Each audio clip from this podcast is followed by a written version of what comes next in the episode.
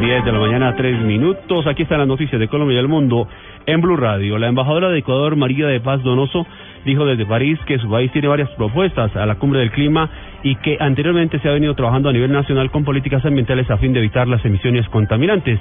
La información desde París con Juan Camilo Maldonado, enviado especial de Blue Radio. Buenos días para ustedes. Aquí en París ya cae la tarde. Tenemos seis horas de diferencia con Colombia y nos acompaña la embajadora de Ecuador en París, María de la Paz Donoso. Embajadora, obviamente un evento que une a la mayoría de los líderes mundiales. ¿Cómo ve su país este evento y las oportunidades, los cambios que se pueden lograr para el planeta? Gracias. Bueno, Ecuador es uno de los países que ha aportado muchísimo para y ha contribuido para tratar de alcanzar en esta importantísima conferencia un acuerdo que comprometa a todos los países en eh, alcanzar los objetivos que se han planteado. El presidente Santos, el presidente de Colombia, se comprometió con reducir los gases efectos invernadero en un 30% para el 2030. ¿La propuesta de Ecuador se conoce?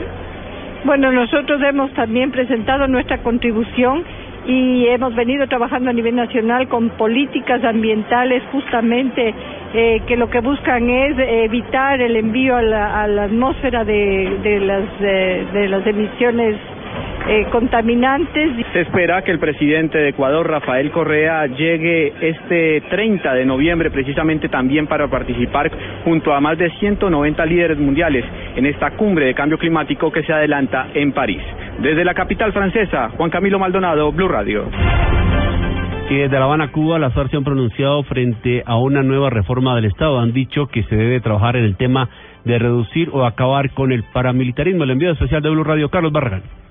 Buenas tardes. Minutos después de que el gobierno y las FARC decidieran quedarse un par de días más en la mesa de negociación para tratar de sacar adelante el punto que tiene que ver con la justicia y la Jurisdicción Especial para la Paz, Pablo Catatumbo habló sobre la posibilidad y el planteamiento que entrega el grupo insurgente a la mesa de negociación para lo que ellos han denominado el desmonte del paramilitarismo en Colombia. Habla, por supuesto, de la creación de una comisión que tendrá ese objetivo. Pablo Catatumbo se formulará y pondrá en marcha previa la firma del acuerdo final un plan de acción para el desmonte del paramilitarismo, verificable en metas y tiempos y en cumplimiento de compromisos por parte del Estado. El mencionado plan se elaborará con base en el informe presentado por la Unidad Especializada de Investigación y Análisis. Dice Pablo Catatumbo que todo este trabajo del desmonte del paramilitarismo debe ser supervisado y verificado por organizaciones internacionales, la UNASUR, la CELAC y la ONU. Estamos muy pendientes del resultado de las nuevas eh, sesiones de negociación que adelantan en consecuencia el gobierno y las FARC aquí en La Habana. Carlos Barragán Rosso, Blue Radio. 10 de la mañana, 7 minutos y prohíben la venta y distribución de pólvora en Rizalalda y en la capital, en Pereira y otros municipios de esta zona del país. La información con Iván Aldana. A través de un decreto metropolitano quedó prohibida la manipulación, venta, distribución y transporte de pólvora en Pereira, Dos Quebradas y La Virginia. John Diego Molina, secretario de gobierno de la capital risaraldense, señaló que en el último mes se registraron nueve personas quemadas en Pereira. Todas las víctimas se presentaron en un solo caso ocurrido en el barrio Las Brisas de la comuna Villa Santana. En el área metropolitana de Pereira, 600 uniformados de la Policía Nacional estarán vigilando la seguridad de los habitantes y además se dispondrán de 50 controladores de espacio público. Iván Aldana, Blue Radio. Y 300 policías más llegarán a la ciudad de Barranquilla para reforzar la seguridad para estas fiestas de fin de año. La información con Diana Comas.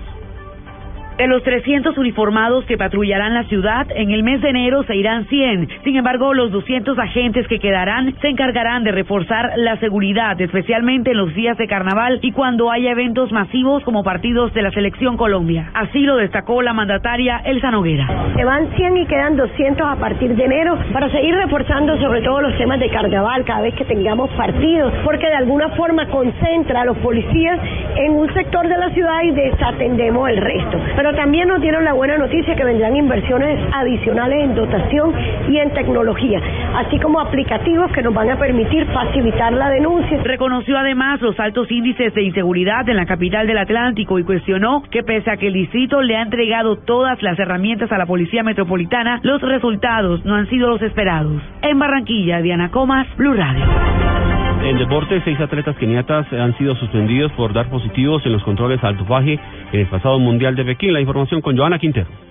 Entre los atletas implicados en el caso de dopaje está Emily Sheridan, doble campeona mundial de cross en el 2010 y 2013, quien ha sido suspendida por cuatro años por consumir furosemida, un diurético usado para ocultar sustancias dopantes. En la lista también aparecen Francisca Coqui, campeona de los 400 metros vallas, y Joyce Sakari, campeona de los 400 metros lisos, quienes no podrán competir hasta el año 2019, después de que se descubriera tras muestras de orina el consumo de sustancias prohibidas en el pasado campeonato mundial de Pekín. También ha sido inhabilitada durante cuatro años la corredora de maratón Jekosjay Cheserek por el uso del anabolizante norandrosterona, que es un esteroide anabólico y se usa como medicamento para mejorar las lesiones. Joana Quintero, Blue Radio.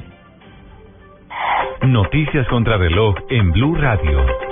A las 10 de la mañana, 9 minutos, noticias contra reloj, noticia en desarrollo. El presidente estadounidense Barack Obama buscará en la cumbre COP21 de París consolidar su legado contra el cambio climático una cuestión que se ha convertido en una prioridad de su segundo mandato pese a la oposición de los republicanos.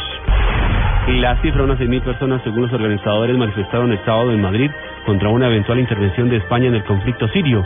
No a la guerra, gritaban los manifestantes reunidos ante el Museo Reina Sofía de Madrid.